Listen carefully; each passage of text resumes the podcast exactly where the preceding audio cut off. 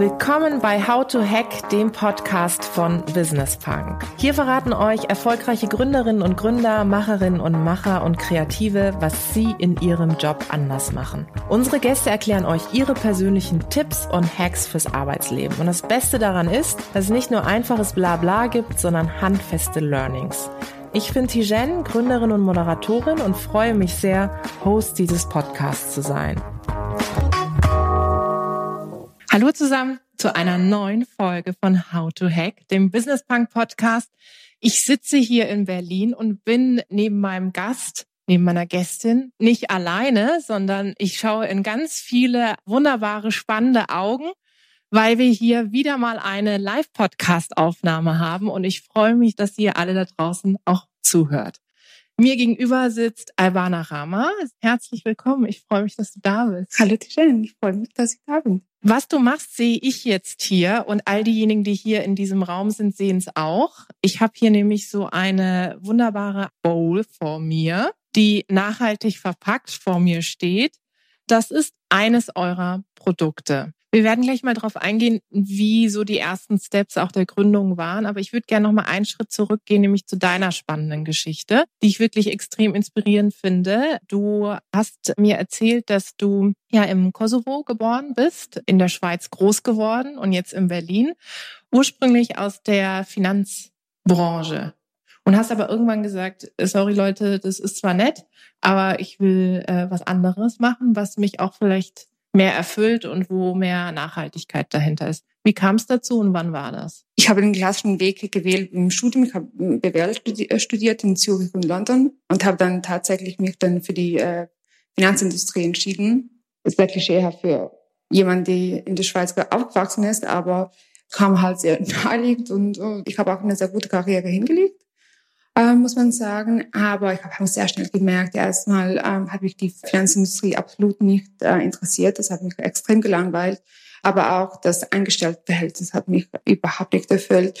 Und ich habe auch dann auch sehr schnell gemerkt, Werte, die mir irgendwie während der Teenagerzeit oder während meinen 20 Jahren noch wichtiger waren, die eher extrinsisch waren, zum Beispiel äh, Status, Karriere, Geld, waren mir dann irgendwann mal gar nicht mehr wichtig, als ich es hatte mir war dann viel wichtiger, was eigenes zu kreieren. Da war eigentlich die Entscheidung ganz klar, ich werde in die Selbstständigkeit gehen. Und hattest du davor schon irgendwie, ich sag mal, ein Umfeld, das auch schon selbstständig war, ähm, ob das jetzt deine Familie war oder so? Also hast du irgendwie schon am Abendbrottisch, habt ihr schon über Unternehmerisches gesprochen oder war das wirklich so, als du angefangen hast, dass du dir viel selbst beigebracht hast? Ich habe mir tatsächlich sehr viel selbst beigebracht. Also ich, wie gesagt, ich bin in Kosovo aufgewachsen bei meinen Großeltern in einem kleinen Dorf auf einer Farm. Meine Großeltern waren die große Inspiration für mich, sehr hart arbeitende Menschen. Dann bin ich mit neun Jahren in die Schweiz gekommen zu meinen Eltern. Meine Eltern kamen während der 70er Jahren in die Schweiz als Gastarbeiter, also auch sehr, sehr hart arbeitende Menschen mein Leben lang bin ich äh, mit Menschen aufgewachsen, die mir gewisse Werte einfach beigebracht haben. Wenn man etwas äh, im Leben erreichen will, wenn man vorwärts kommen will, dann muss man halt auch dafür kämpfen. Und ich komme aber natürlich nicht aus einer Unternehmerfamilie. Und der Wunsch, Unternehmerin zu werden, kam tatsächlich erst dann, als ich eine Corporate-Karriere hatte und ich bemerkt habe, es erfüllt mich überhaupt nicht. Und ich hatte mich als Mensch auch äh, weiterentwickelt, war dann reif geworden. Und manche Werte waren mir dann nicht mehr so wichtig, die mir während der 20 Jahren wichtiger waren. Und ähm, ich glaube, ich hatte mich als Mensch weiterentwickelt und so habe ich mich dann für die Unternehmertum entschieden. Kannst du dich noch an den Moment erinnern, wo du festgestellt hast, okay, Leute, da wo ich gerade bin in der Finance-Industrie, das ist gar nichts mehr und jetzt will ich mich selbstständig machen. Kannst du dich an diesen Moment erinnern? Ja, ja. ähm, also es gibt, sehr, es gibt tatsächlich viele solche Momente. Ich glaube, die, die letzten sechs Monate, bevor ich mich definitiv entschieden habe, ähm, der Corporate-Welt und der Finanzwelt den Rücken zu kehren, gab es, glaube ich, fast täglich solche Momente, wo ich einfach mich gefragt habe, was ist eigentlich der Sinn, noch in diesem Büro zu gehen, weil irgendwie Balance Sheets und P&Ls zu analysieren, ich habe da absolut keinen Unterschied gemacht mit meinem Dasein in der Corporate-Welt. Und ich wollte, mein Wunsch war es in erster Linie, etwas zu machen, wo ich mich selbst entfalten kann, aber wo ich für die Gemeinschaft auch einen Unterschied machen kann mit meinem Tun. Ich, ich habe den Schritt eigentlich nie bereut, obwohl als ich die Finanzwelt verlassen hatte, um ein Asylbusiness zu starten, was ein Bäre ist, und wird, wird man natürlich auch sehr oft ausgelacht, quasi, also deine Berufung in Bären verkaufen gefunden, aber ich hatte einfach ganz klare Vision und Mission und ich wusste, wohin die Reise geht und da ähm, habe ich mich da auch nicht beirren lassen von solchen Kommentaren und einfach sehr fokussiert Schritt für Schritt daran gearbeitet, ein großes Unternehmen aufzubauen. Und ich finde, das Schöne ist ja, wenn man solche Leute wieder trifft, die solche Kommentare abgelassen haben, weiß man ja, dass die genau diese Produkte, die du hier vertreibst, hoffentlich auch in allen möglichen Supermärkten wiedersehen. Ist doch für einen auch selber schön zu merken, hey, man hat was erreicht und man sieht sich ja bekanntlich immer zweimal im Leben. Also insofern, ähm, ihr seid sehr stark unterwegs. Du hast tatsächlich das dann gegründet, vielleicht auch nochmal zu dem Gründungsmoment, wo du gemerkt hast, okay, daraus lässt sich tatsächlich auch ein Business machen. Wie war das? Du hast von der Reise vorhin auch mhm. erzählt. Vielleicht magst du uns da noch mal ein paar Einblicke geben. Auf dieser Reise entstand tatsächlich auch die Idee, dass wir Drain Force Company mit meinem besten Freund Jan gründen werden. Und wir beide kamen überhaupt nicht aus der Lebensmittelindustrie. Jan ist Ingenieur, hat an der ETH in Zürich studiert. Ich, wie gesagt, Finanzwelt. Dass wir jemals in die, in die Lebensmittelindustrie reingehen würden, hätten wir beide nicht gedacht. Aber uns hat einfach diese Reise so inspiriert und wir wollten etwas den Bauern und dem Regenwald zurückgeben. Und so ist dann eigentlich, war für uns ganz klar, wir werden auf jeden Fall damit ein Business aufziehen. Mit dem Fokus, dass wir den Regenwald schützen werden. Weil, weil es auch sehr viele nicht wissen. Und ich wusste es auch nicht davor, bevor ich mein Research gemacht habe, als wir uns entschieden haben, Rainforest Company zu gründen. 18 Prozent der globalen CO2-Emissionen kommen tatsächlich von Abholzung der Regenwälder. In Brasilien ist das besonders ein Problem. Also jede fünf Sekunden werden irgendwie ein ganzes Fußballfeld abgeholzt. Das Problem hier ist, dass Bäume, die speichern Kohlenstoffdioxide. Wenn diese Bäume nicht mehr existieren, dann gelangen all diese Stoffe in die Atmosphäre und so kriegen wir dann diese, die globale Erwärmung. Je mehr Bäume wir haben, da gab es jetzt auch letztens sehr viele Studien darüber. Im Prinzip müssen wir drei Milliarden Bäume anpflanzen, hm. um die CO2-Emissionen auf Null zu bringen. Hm. Also eigentlich wäre da die Lösung ganz einfach.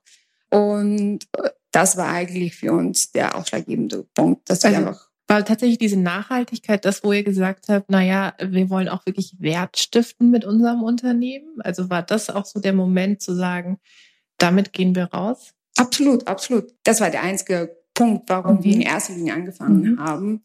Und danach wollten wir natürlich auch hochqualitative, gute, äh, gesunde und innovative Produkte auf den Markt bringen. Aber die DNA von der Rainforest Company und der Fokus von der Rainforest Company ist ganz klar, den Regenwald stützen und den Bauern vor Ort ein äh, besseres Leben zu ermöglichen. Ich glaube, ein Teil der Einnahmen geht ja auch direkt dahin, oder? Genau. Mhm. genau. Ähm, okay, dann habt ihr gesagt, okay, That's it, wir machen das. Wie seid ihr dann vorgegangen? Wie habt ihr das Ganze finanziert, auch auf die Füße gestellt? Und was mich auch interessiert, was hat dein Umfeld dann sukzessive gesagt? Also finanziert, zum Glück habe ich in der Finanzwelt vorher gearbeitet. Ich hatte sehr viel, ich hatte, mir sehr viel, ich hatte mir sehr viel, nie, ich hatte keine Kontakte. Wir haben zwei Jahre lang keine Investoren gehabt. Also ich habe tatsächlich, dadurch, dass ich so viel verdient habe vorher, hatte ich auch sehr viele Ersparnisse. Mhm. Ich habe mein ganzes Geld in diese Direkt Firma ähm, mhm. äh, rein investiert. Das war ein persönliches Risiko, aber wie wir dann aber angefangen haben, mussten wir erstmal die Grundbasis legen. Ne? Das war ein Produkt und die Pharma finden, äh, mit denen wir zusammenarbeiten wollen, dann die Partner in Brasilien. Und das hat dann schon ein paar Monate lang gedauert, bis wir alles aufgebaut hatten, so dass wir dann auch wirklich anfangen konnten. Aber diese paar Monate die muss man sich auch wirklich nehmen. Also man muss sich die Zeit nehmen, um die Grundbasis für ein gut funktionierendes Unternehmen auch äh, zu, zu schaffen. Und, und wie wollen wir eigentlich die Nachhaltigkeit auch in unsere Strategie integrieren und wie werden wir das ausführen, wie werden wir mit den Farmern zusammenarbeiten und so weiter. Und äh, das hat schon eine Zeit gedauert, aber die war es wert. Und zusätzlich zu, zu der Nachhaltigkeit, die euch sehr am Herzen liegt, seid ihr ja auch sehr gut darin gewesen und immer noch darin, das Produkt zu vertreiben. Also wenn man sich dieses Produkt einmal anschaut, dann sieht man gleich, dass da eine Person drauf ist, die einem aus diesem Internet da draußen bekannt ist, nämlich Pamela Reif. Falls sie jemand da draußen nicht kennen sollte, was ich natürlich nicht glaube. Das ist eine Fitness-Ikone, eine Fitness-Influencerin und hier steht es auch nochmal, sie hat über vier Millionen Instagram-Follower. Wahnsinn, oder? Und mit ihr arbeitet ihr auch zusammen. Wie kam es denn dazu? Für uns, für die Rainforest Company und für unsere Produkte passt Pamela einfach perfekt. Sie verkörpert genau das, was wir mit unseren Produkten aussagen wollen. aber auch die Zusammenarbeit mit der Pamela, und das ist natürlich auch immer auch ein bisschen eine intuitive Sache, bevor man die, die Partnerschaft eingeht, weil man kennt sie noch nicht. Aber wir arbeiten jetzt über ein, eineinhalb Jahren mit der Pamela zusammen. Sie ist sehr bedacht darauf, dass sie immer informiert wird über jeden einzelnen Schritt. Sie entwickelt die Produkte auch tatsächlich mit uns mit, was uns persönlich auch sehr ein großes Anliegen war, weil wir wollten nicht einfach nur, dass sie ihr Gesicht hergibt und gar nichts wissen will, wie wir, wie wir arbeiten, sondern sie ist da schon sehr, sehr interessiert, mit uns die Produkte mitzuentwickeln Deswegen steht sie auch extrem hinter den Produkten und hinter der Firma, weil sie sich absolut damit identifiziert. Aber wir haben natürlich auch schon äh, witzige Geschichten zusammen. Ja. Zum Beispiel, also du hast mir vorhin was erzählt, das fand ich durchaus sehr spannend und da schlug auch mein persönliches Unternehmerinnenherz in alle Höhe, weil ich mir vorstellen kann, dass du äh, in der Zeit sehr viele Schweißausbrüche hattest. Ja, aber im Nachhinein war es gut. Es war letztes Jahr, bevor wir in die Produktion gegangen sind mit den Bowls und das sie hat eine Woche vor der Produktion hat sie gesagt, sie mag das Granulat nicht und wir müssen alles ändern. Und dann hast du gesagt, juhu, ich freue mich drauf. Danke für deine konstruktive Kritik. Nee, aber im Nachhinein war es tatsächlich auch viel, viel besser, weil ihr Rezept war besser als unseres. Von daher war es nur positiv. Das heißt, sie hat dann gesagt, es muss mehr, äh, was, was auch immer. Ein bisschen Prise, Salz, bisschen. Ein bisschen Zimt, ein bisschen Malbeeren. Ah, so, ja. okay, echt. Ja. Und das macht sie dann? Also, das sagt sie dann so? Ja, ah, okay. ja. Respekt. Und dann habt ihr gesagt, äh, okay, wir mischen das hier alles nochmal neu zusammen. Neuer Versuch, liebe mhm. Mella. Und dann hat sie gesagt, jetzt. Jetzt, ja. Ja, und sie ist dann auch, also da ist sie auch ganz klar, sie sagt, solange ich das Produkt nicht zu 100 Prozent mag, mhm. geht es auch nicht auf den Markt. Und da ist mir auch egal, wenn irgendwie morgen launcht. Und das finde ich aber auch sehr gut und das liebe ich an ihr, weil sie ist wirklich sehr, sehr strikt und nur so entwickeln wir aber auch nur die besten Produkte äh, gemeinsam.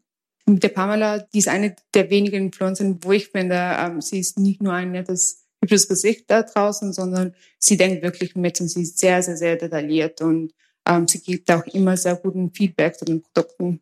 Mhm. Und wenn man sich eben vielleicht solche Produkte, mit denen ihr auch unterwegs seid, mal anschaut, geht es gar nicht mehr anders, dass man das ohne das Digitale mitdenkt? Also ist es heutzutage extrem auch wichtig, mit eben solchen Botschafterinnen oder auch Botschaftern zusammenzuarbeiten, um ein Stück weit das auch zu skalieren? Es kommt natürlich darauf an, was Produkte man hat. Ne? In unserem Fall ist es ganz klar, ähm, wir vertreiben ein Health- und Lifestyle-Produkt irgendwo, um unsere Zielgruppe zu erreichen können wir äh, die sozialen Medien nicht vernachlässigen. Da ist ganz klar, ähm, man, man muss sich da schon als Gründer früh Gedanken machen, welche äh, Marketingstrategie will man angehen, wie will man sich positionieren auf dem Markt und welche Channels will man auch ausstöpfen. Dann muss man das auch angehen. Es müssen jetzt nicht immer Influencer sein, es kann auch Printmedien wie auch immer YouTube sein.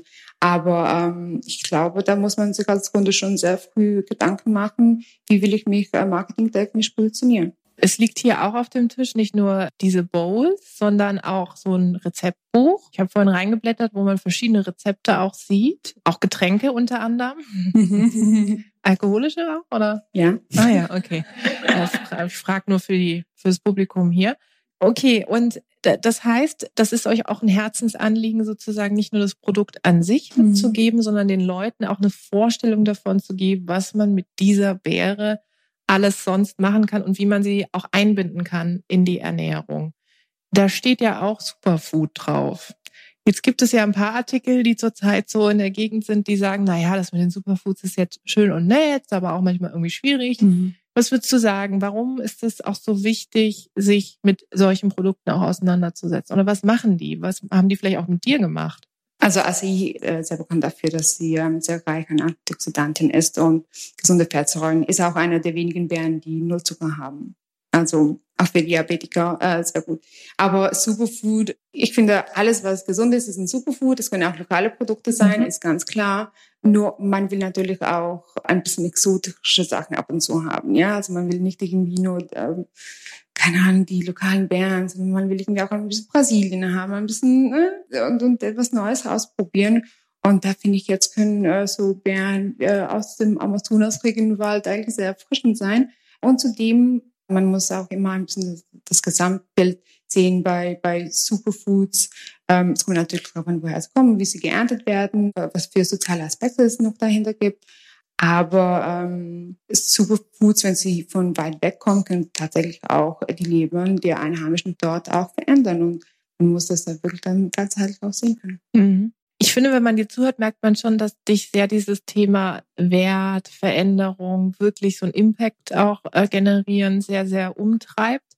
Wann hast du aber trotzdem gemerkt, dass das, was du machst, dass das ein Business ist? Also dass du davon auch leben kannst. Wann konntest du deiner Familie sagen, Leute, das ist tatsächlich nicht nur einfach eine Beere, sondern damit finanziere ich mir jetzt auch etwas und ich habe vor allem auch ein Team. Du hast mir gesagt, ihr seid so sieben Leute, ne? Mhm. Das ist schon auch ordentlich. Wann war der Moment? Also ich habe BWL studiert, ja.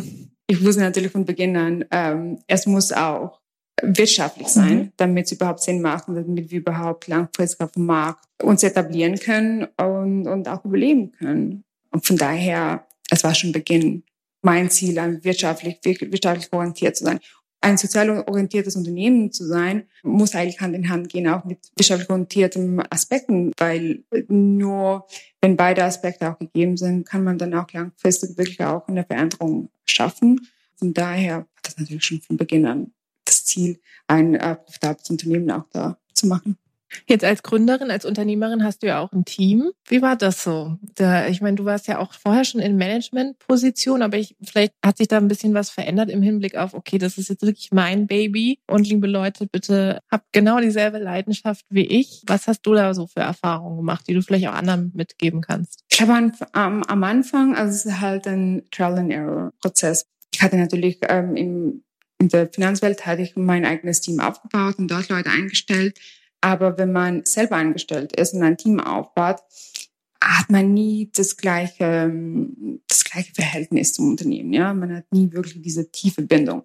Äh, und als ich dann mein Unternehmen, für mein Unternehmen Leute rekrutiert habe, habe ich natürlich am Anfang teilweise schon Fehler gemacht, indem ich mich besonders auf das Persönliche fokussiert habe. Und dann irgendwann habe ich dann gemerkt, nie, ähm, das Gesamtpaket muss, muss stimmen. Und das würde ich auch allen neuen Gründern auch so empfehlen, dass man besonders am Anfang, weil das Team ist sehr, sehr wichtig. Und auch am Anfang, weil sonst verliert man auch zu viel Geld und zu viel Zeit. Von daher muss man da wirklich schon sehr gezielt sich aufschreiben, welche Eigenschaften braucht man im Unternehmen, welche Persönlichkeit soll diese Person haben. Also müssen halt bestimmte Faktoren, muss man sich da notieren und dann gezielt nach dieser Person auch suchen. Alles andere ähm, wird zu kostspielig und zu zeitaufwendig. War das denn auch gut, dass ihr zu Beginn zu zweit wart, dass du so einen Sparingspartner hattest oder meinst du, du hättest das irgendwie auch komplett alleine wuppen können? Nee, also es war schon sehr, sehr gut, dass ich mit Jan das angefangen habe. Jan ist auch äh, noch mein bester Freund und wir haben uns da immer sehr guten, konstruktiven Feedback gegeben. Ähm, und dadurch, dass wir uns immer schon sehr gut verstanden haben, haben wir auch diese freundschaftliche Bindung zueinander. Das hat uns auch dann über die Herausforderungen, die man im Unternehmen natürlich auch hat, hat uns dann auch stärker gemacht. Aber dieses Feedback zu bekommen in besonders wichtigen strategischen Entscheidungen, das war für mich schon sehr wertvoll, immer Jans Meinung noch zu bekommen und vice versa. Und ich glaube, wenn man alleine ist, man kann es natürlich auch alleine machen, aber ähm, wenn man es zu zweit macht, hat man halt einfach immer so einen Sparring-Partner, wo man immer ein bisschen zurückgreifen kann, wenn es um Feedback geht. Du hast gerade Herausforderungen angesprochen. Was war denn die größte Herausforderung? für euch? Ja, da hatten wir sehr viele. Also wir, haben, wir, haben, wir haben zwei Jahre lang Bootstrap, also wir haben uns bewusst entschieden, keine Investoren. Erstens mal, weil im Food-Business sind die Bewertungen einfach sehr niedrig. Da hatten wir irgendwie zu Beginn schon 50 Prozent von unserem Unternehmen abgeben müssen. Wollten wir nicht. Und zudem ist es auch sehr, sehr, sehr wichtig, welche Partner man mhm. äh, reinholt. Aber die größeren Herausforderungen waren auch immer finanziell.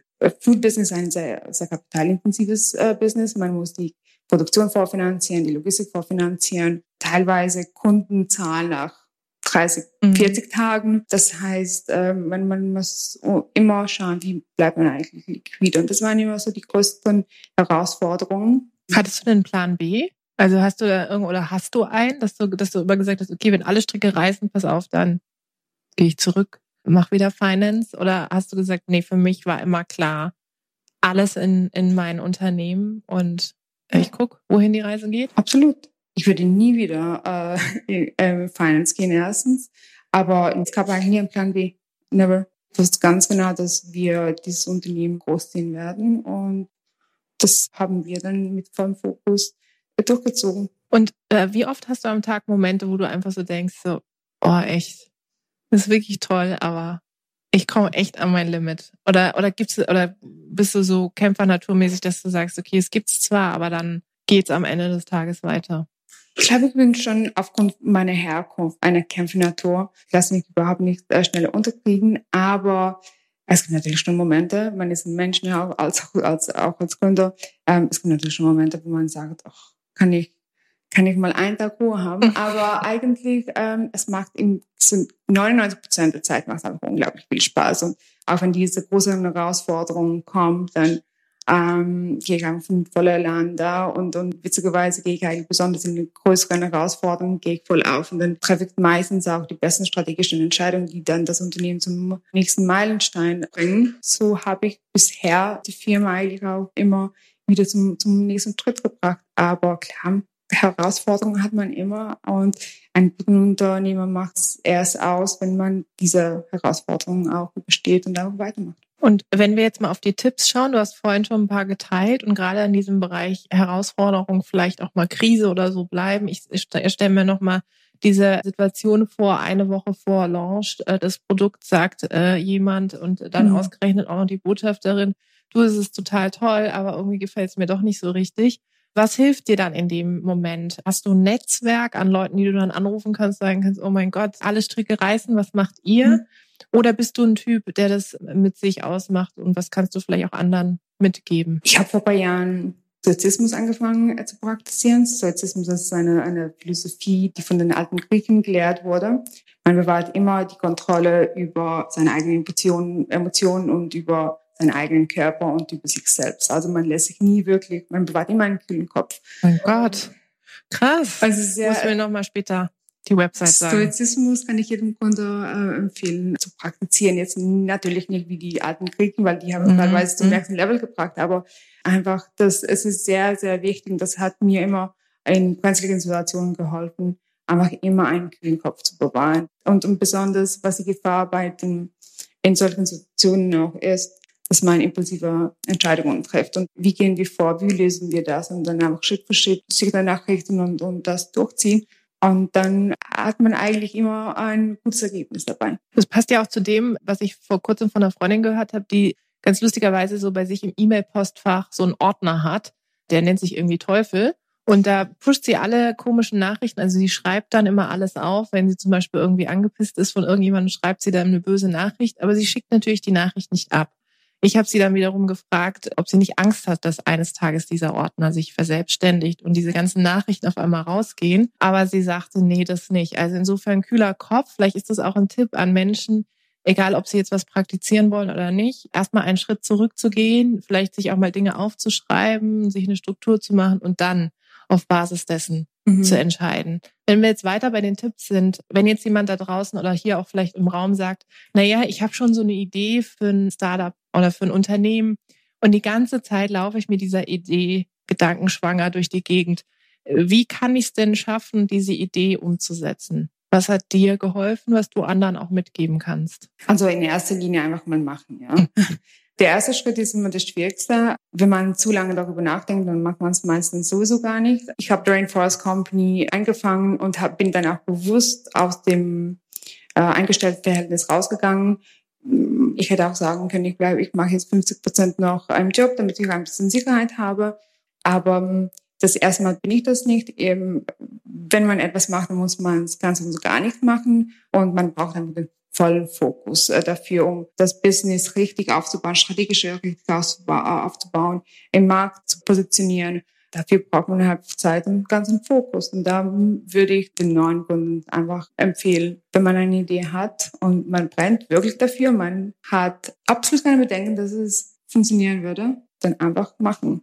Und du hast vorhin die Finanzierung angesprochen. Daran scheitern ja auch viele oder tun sich auch sehr schwer, Finanzierung zu finden. Jetzt hast du gesagt, die ersten zwei Jahre wart ihr vollständig selbst finanziert. Was kannst du denn auch anderen mitgeben, wenn es um die Finanzierung geht? Also ich meine es nicht darum, irgendwie Investorentipps oder so zu geben, sondern eher im Hinblick auf, wie finde ich denn für mich die geeignete Finanzierung? Es gibt auch sehr viele Fördermittel. Besonders hier in Berlin gibt es vom Staat auch sehr viele Fördermittel, wo man jetzt nicht nur Kapital bekommen, sondern Mitarbeiterlöhne bezahlt bekommen für die nächsten sechs Monate. Also äh, in, in unseren Kreisen in Deutschland gibt es halt wirklich sehr, sehr, sehr viele Möglichkeiten, wo man jetzt nicht unbedingt Investoren braucht, sondern wo man einfach vom Staat Hilfe bekommt. Und da muss man sich in jedem Bundesland ähm, informieren und gibt sehr viele gute Lösungen heutzutage. Und dann natürlich Friends and Family ist immer eine gute Möglichkeit oder halt eben eigene Ersparnisse. Was ich aber auf jeden Fall nicht machen würde, wenn man es nicht machen muss, äh, zu früh Investoren reinzuholen und, und, und halt auch immer schauen, welche Investoren und welche Partner nimmt man sich rein, weil wenn die erstmal drin sind, ist das eine Ehe und dann ist es mhm, schwierig. Äh, schwierig, sich dann wieder scheiden zu lassen. Da muss man sehr, sehr, sehr bedacht, mhm. weil am Anfang, wenn man gute Angebote bekommt, ist natürlich jeder junge Kunde möchte dann äh, natürlich das Geld, um sein Unternehmen groß zu ziehen. Aber da muss man einfach einen Schritt sich zurücknehmen und sagen, wie will ich mein Unternehmen führen? Was für Werte habe ich? Wo sehe ich mich in zehn Jahren? Und sehe ich mich wirklich mit diesen Investoren an meiner Seite in zehn Jahren? Teilen die meine Werte? Und, und wenn man wenn sehr viele Neins gibt, dann auf jeden Fall lassen. Und wir haben das in, in unserem Fall auch so gemacht, bevor wir uns in, in ersten Investor nach zwei Jahren reingeholt haben, haben wir auch zig Angebote abgelehnt, weil es einfach nicht gepasst hat. Jetzt hatten wir ganz tolle Tipps von dir zum Thema am Anfang, Gründungsprozess, dann sozusagen bei der Finanzierung. Und wenn wir jetzt einen Schritt weitergehen, nämlich im Vertrieb und Marketing, in dem ihr ja auch gut seid, wir haben vorhin gehört, äh, sozusagen digitales Marketing ist das eine, aber ihr seid ja auch in vielen Geschäften mittlerweile auffindbar. Was wäre da so dein Tipp im Hinblick auf äh, Vertrieb und Marketing, was du anderen mitgeben kannst? Worauf kommt es da an? Was hat euch geholfen? Was uns auf jeden Fall immer geholfen hat, ist bei dem Unternehmen, wo man gelistet sein will, ganz hoch einzusteigen. Meistens in Chefeinkäufer oder am besten jemand vom Vorstand. Ganz hoch einsteigen, wo wirklich die Entscheidungsträger auch sind. Dann, wenn man die Kontakte erstmal hat, mit einem sehr guten Marketingkonzept schon kommen, ja. Meistens funktioniert es nicht sehr gut, wenn man einfach mit einem guten Produkt kommt und sagt, hier, mein Produkt ist das Beste und listet das bitte mal. Kommt meistens nicht gut an, sondern man will, sie wollen natürlich wissen, wie wird sich dein Produkt in unseren Läden verkaufen? Welchen Mehrwert bringt dein Produkt? Und man muss halt immer auf der anderen Seite, mhm. der anderen Seite denken, dann dementsprechend das Produkt auch zu präsentieren. In unserem Fall bin ich dann auch immer mit einer exakten Marketingstrategie an die Person reingegangen und haben ganz klar gesagt, so und so werden wir das Produkt bei euren Märkten verkaufen, so und so werden die Absätze sein und den Mehrwert habt ihr durch unsere Produkte und hat eigentlich immer sehr gut funktioniert. Mehrwert ist ein gutes Stichwort. Ich finde, es war ein ganz tolles Gespräch mit ganz viel Mehrwert und ganz, ganz vielen tollen Tipps. Ich drücke dir die Daumen für alles weitere. Es hat mir sehr viel Spaß gemacht und ich finde, man merkt, dass du eine absolute Kämpfernatur bist. Vielen Dank. Dankeschön. Vielen Dank da draußen fürs Zuhören. Ich hoffe, es hat euch gefallen. Lasst uns gerne Feedback da, Verbesserungsvorschläge, was wir besser machen können sollen, was wir vielleicht genau so behalten sollen. Abonniert uns fleißig auf iTunes oder Spotify. Ich freue mich aufs nächste Mal.